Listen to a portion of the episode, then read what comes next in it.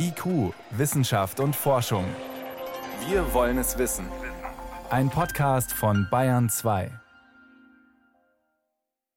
Eine Impfung gegen Corona und Grippe. Geht das?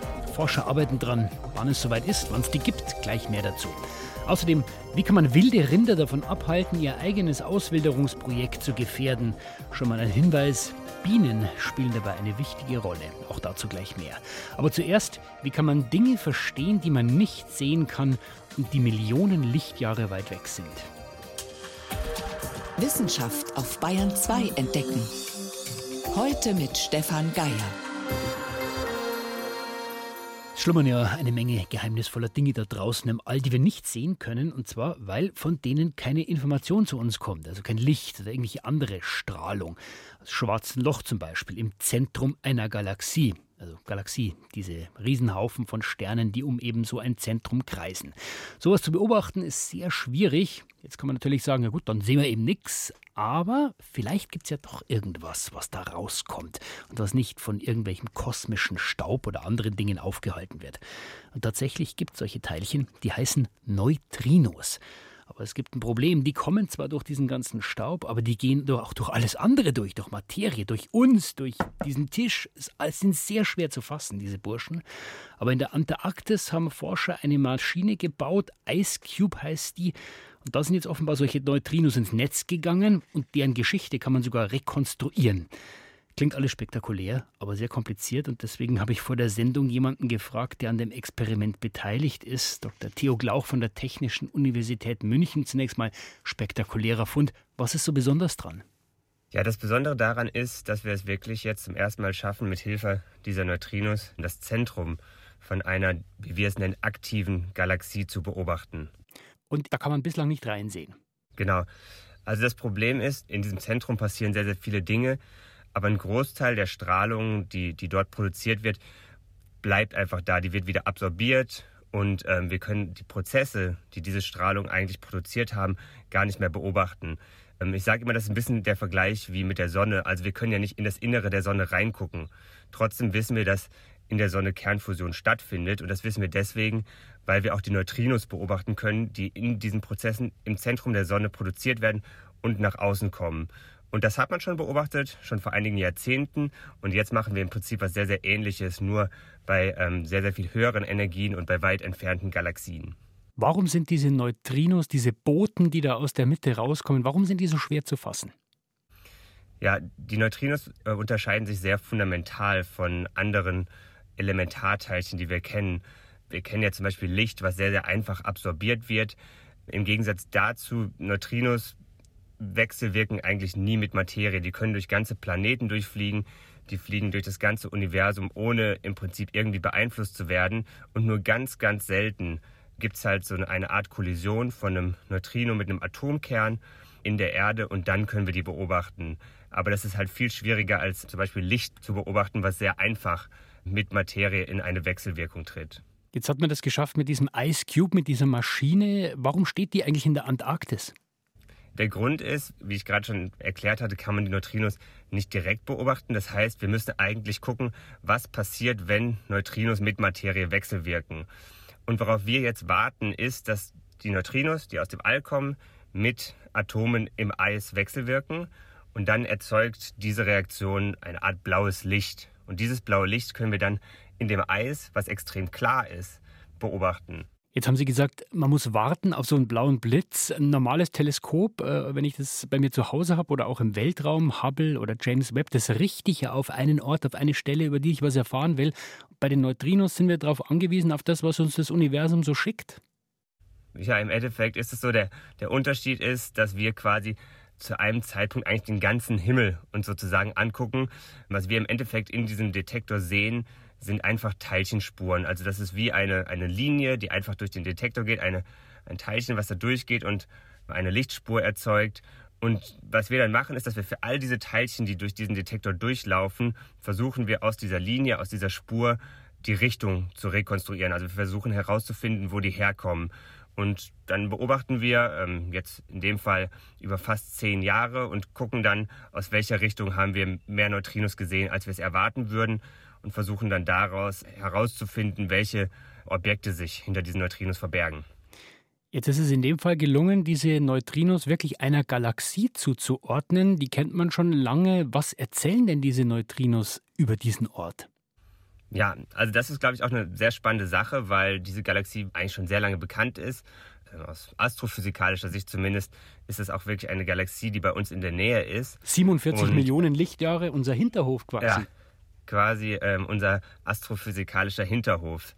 Und das Spannende ist jetzt, dass wir in diese Prozesse reingucken können, die sehr, sehr nah an dem Zentrum stattfinden. Diese Galaxie ist nicht irgendeine Galaxie, die unterscheidet sich fundamental von zum Beispiel unserer Milchstraße, in der wir leben, in der Hinsicht, dass, dass das Zentrum extrem hell ist. Also man kann sich das so vorstellen, das Zentrum hat vielleicht eine Ausdehnung, die so groß ist wie unser eigenes Sonnensystem, also von der Sonne bis zum äußersten Planeten, ist aber gleichzeitig viel heller als die ganze Galaxie aus einer sehr kleinen räumlichen Ausdehnung kommt extrem viel Strahlung. Und zu verstehen, wo die herkommt und wie die mit der Galaxie selber zusammenhängt, das können wir jetzt mit diesen Neutrinos machen.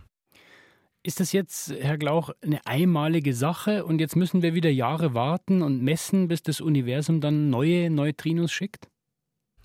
Der Erfolg dieser Arbeit jetzt beruht auch darauf, dass wir Daten, die schon mal analysiert wurden, mit besseren und neueren Methoden nochmal analysiert haben und dadurch zum ersten Mal wirklich dieses Ergebnis ähm, erzielt haben. Es ist schon so, dass in den Daten, die wir haben, und das wissen wir aus anderen Studien, noch weitere astrophysikalische Neutrinos sind, also noch weitere Neutrinos von irgendwelchen Quellen aus dem Kosmos. Die gute Frage ist jetzt, ob wir es ob wir es schaffen, auch mit dem Wissen, was wir jetzt haben, über diese eine Galaxie weitere Galaxien zu identifizieren. Das ist die eine Hoffnung, die wir natürlich haben, dass wir dadurch weitere Arbeit ähm, in den Daten, die wir schon haben, etwas finden können. Die zweite Sache ist natürlich, dass auch jetzt auch aufgrund solcher Ergebnisse neue Detektoren gebaut werden und wir dann mit mehr Statistik viel einfacher weitere Galaxien identifizieren können. Das heißt, wenn wir es nochmal zusammenfassen, wie wertvoll ist dieses Instrument Neutrino-Falle, nenne ich es jetzt mal, wenn wir es mal vergleichen mit den Teleskopen, ja. die wir haben? Es ist auf jeden Fall so, dass wir diese Vision von dieser Neutrino-Astronomie, ja, also dass man Astronomie nicht nur macht mit dem optischen Licht, was Menschen seit Jahrhunderten gemacht haben, sondern dass man auch versucht, Astronomie zu machen mit, mit Neutrinos also ähm, Elementarteilchen, die extrem schwer zu messen sind, dass diese Vision von der Neutrinoastronomie jetzt wirklich Realität wird. Und man war sich jahrzehntelang nicht sicher, ob das möglich ist. Und ich glaube, wir sehen jetzt, dass es möglich ist. Und damit ist es natürlich auch der Startschuss dafür, dass man diese Technik verbessert und dann im Endeffekt auch viel besser versteht, was Neutrinos uns noch über den Kosmos erzählen können. Also, erstmals bekommen wir eine Idee davon, was im Zentrum einer sehr weit entfernten Galaxie so passiert, weil Neutrinos, diese schwer zu fassenden Boten, von dort aufgefangen worden sind und analysiert worden sind. Vielleicht ein Schritt in eine ganz neue Art der Beobachtung. Vielen Dank für diese Informationen, Dr. Theo Glauch von der Technischen Universität München. Ich danke fürs Gespräch.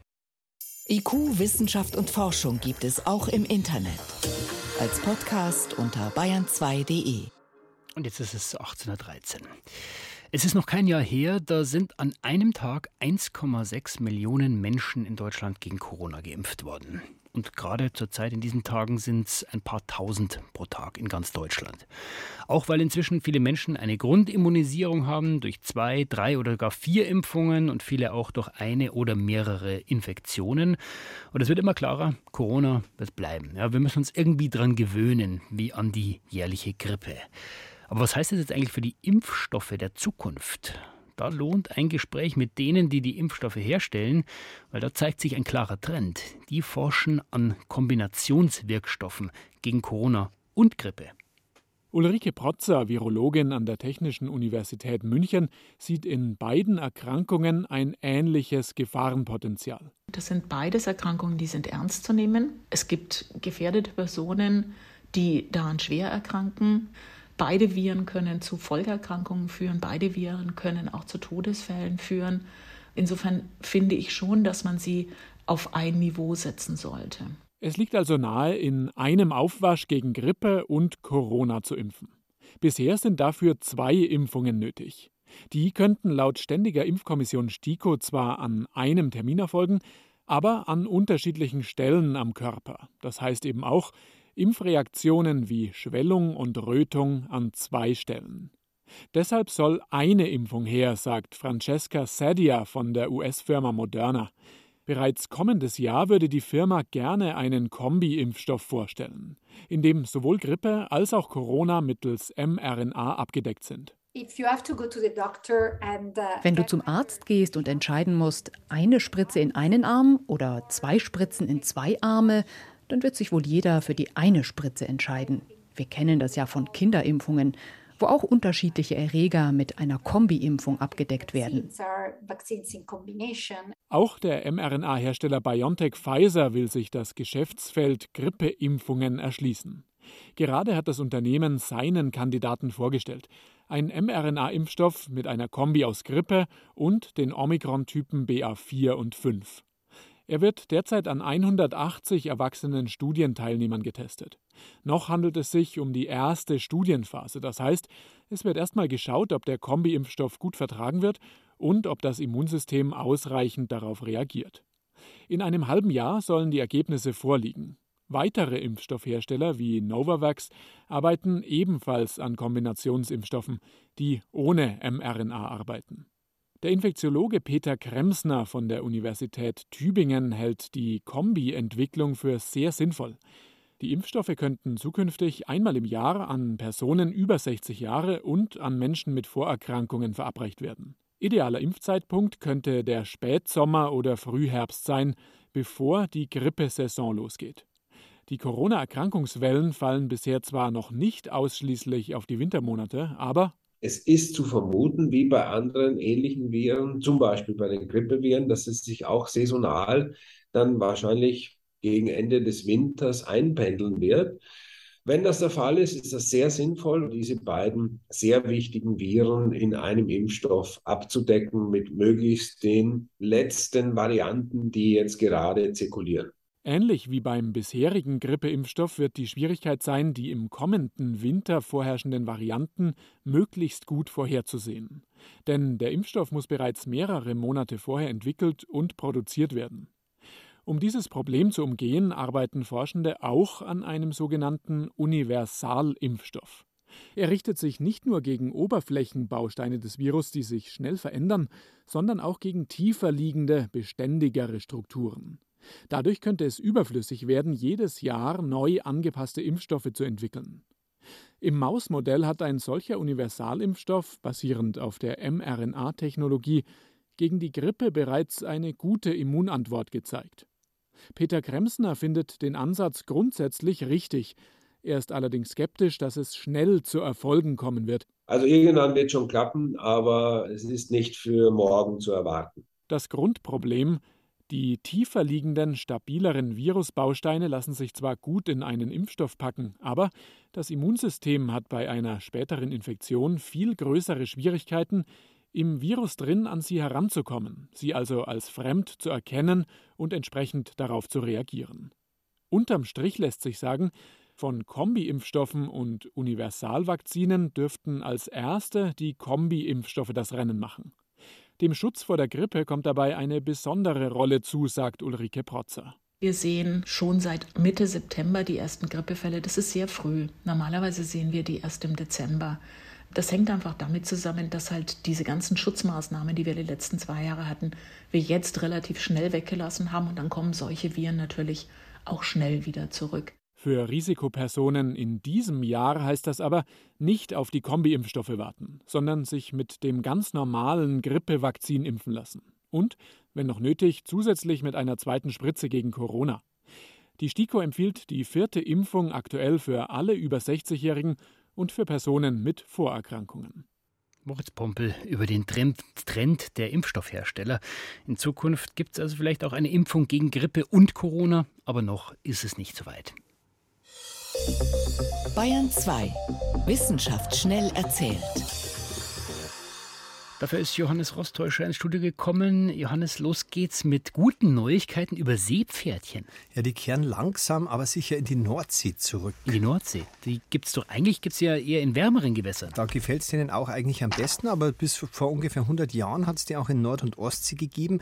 Und dann haben damals Pilze die Seegraswiesen befallen. Die haben sich dann zurückgezogen in tiefere Wasserschichten und die Seepferdchen waren weg, also die galten wirklich als mhm. ausgestorben. Dann hat man in den späten 90er Jahren ab und zu ein einzelnes gefunden am Strand oder im Netz, alle paar Jahre eins wirklich. Und seit 2007 wird das ganz langsam mehr, also ganz langsam immer noch so jahreweise. Und dann hat irgendwann der World Wildlife Fund den Aufruf jetzt äh, erlassen, dass man doch Sichtungen bitte Funde melden sollte. Und in diesem Jahr hat es jetzt in den ersten sechs Monaten immerhin schon 30 Funde von Seepferdchen gegeben, nur in Niedersachsen. Und woran liegt das? Also weil das Meer immer wärmer wird? Ist vermutlich der Hauptgrund. Es liegt sicher auch daran, dass seit dem Aufruf viel genauer hingeschaut wird. Aber deswegen hat jetzt der World Wildlife Fund seinen Aufruf quasi aktuell erweitert und bittet auch die Spaziergänge in Schleswig-Holstein, jedes gefundene Seepferdchen zu melden. Wir wechseln in die Medizin. Magic Mushrooms gegen Depressionen. Also natürlich nicht die Pilze, sondern die Inhaltsstoffe. Das Psilocybin wirkt erstaunlich gut bei Patienten mit schwersten Depressionen. Daran wird jetzt schon länger geforscht, schon seit einigen Jahren. Aber jetzt ist die bisher umfangreichste Studie dazu veröffentlicht worden. Immer noch klein, aber immerhin schon einige hundert Patienten.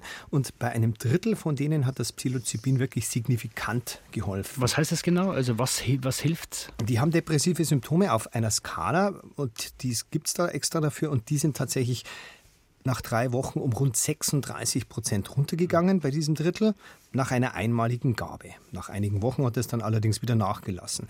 Die Autorin sagt selbst, die Ergebnisse waren gut, aber auch zum Teil ernüchternd, weil in früheren kleineren Studien sogar ein bisschen bessere Ergebnisse da waren. Die haben sich ein bisschen mehr erwartet. Und das heißt, also geht es damit weiter? Ja, das, da wird sicherlich weiter geforscht. Das war trotzdem besser als der Durchschnitt der bisherigen Behandlungsmethoden bei schwersten Depressionen. Also von Psilocybin gegen Depressionen wird man noch viel hören, schätze ich. Mhm. Jetzt Achtung, eine Binsenweisheit. Männer denken öfter an Sex als mhm. Frauen. Schon mal gehört. Könnte man jetzt demonstrativ gähnen. Aber immerhin, jetzt ist das mal ausführlich belegt. Die Uni Saarland hat eine Metastudie gemacht, die Daten von 620.000 Menschen ausgewertet. Und da geht es immer um dieses dran denken, sag ich mal. Die nennen das die sexuelle Motivation. Das heißt was? Erstens, wie oft man dran denkt, wie oft man dann wirklich Verlangen spürt und wie oft man unabhängig von einem möglichen Partner aktiv wird. Sozusagen. Unabhängig heißt Selbstbefriedigung, da liegen die Männer vorn.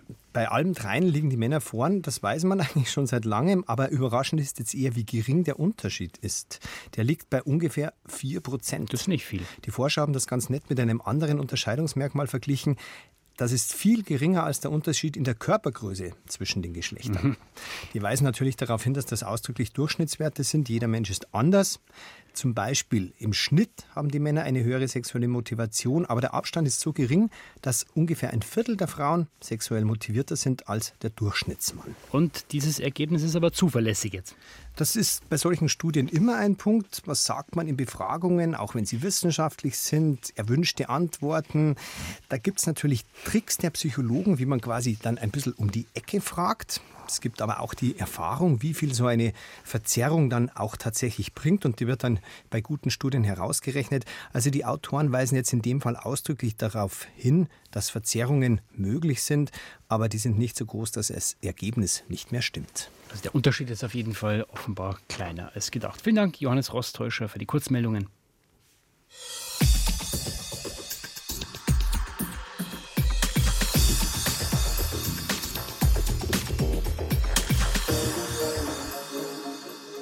Bis Anfang des 20. Jahrhunderts haben in Europa noch wilde Wiesente gelebt. Also die werden auch europäische Bisons genannt. Inzwischen kann man diese bulligen Rinder oft nur noch im Zoo anschauen, außer in Nordrhein-Westfalen, im Rothaargebirge. Dort läuft seit ungefähr zehn Jahren ein besonderes Auswilderungsprojekt. 29 Wiesente leben da frei in einem 5000 Hektar großen Gebiet.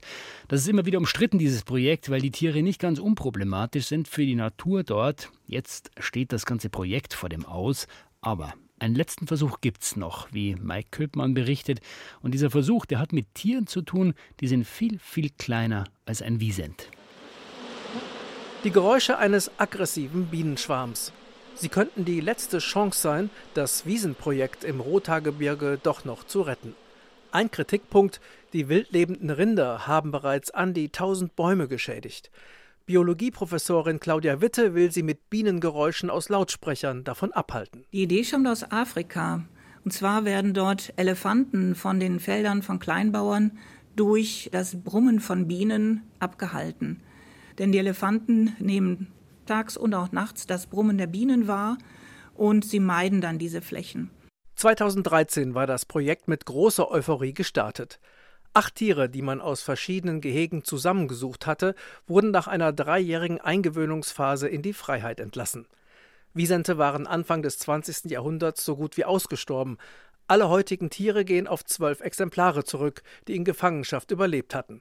Sie wieder anzusiedeln dient nach Ansicht von Claudia Witte nicht nur ihrem Arterhalt, sondern auch der Biodiversität im Lebensraum Wald. Sehr anschaulich ist das, was die Wiesente hinterlassen. Die Kuhfladen bzw. halt den Dung. Und da stürzen sich sofort verschiedene Dungkäferarten rauf. Und wir haben auch schon zu Beginn des Projektes nachweisen können, dass nach zwei Jahren die Anwesenheit und die Artenvielfalt bei Dungkäfern hier in der Region zugenommen haben. Mehr Dungkäfer bedeutet auch mehr Nahrungsangebot für Singvögel, aber auch für Fledermäuse. Als Projektträger gründet sich ein privater Verein. Vorsitzende sind der damalige Landrat, ein Bürgermeister und der Großgrundbesitzer Prinz Richard zu sein Wittgenstein, dem die Waldfläche gehört, auf der die Tiere ausgewildert werden. Doch schon kurz nach Beginn des Projektes begann der Ärger.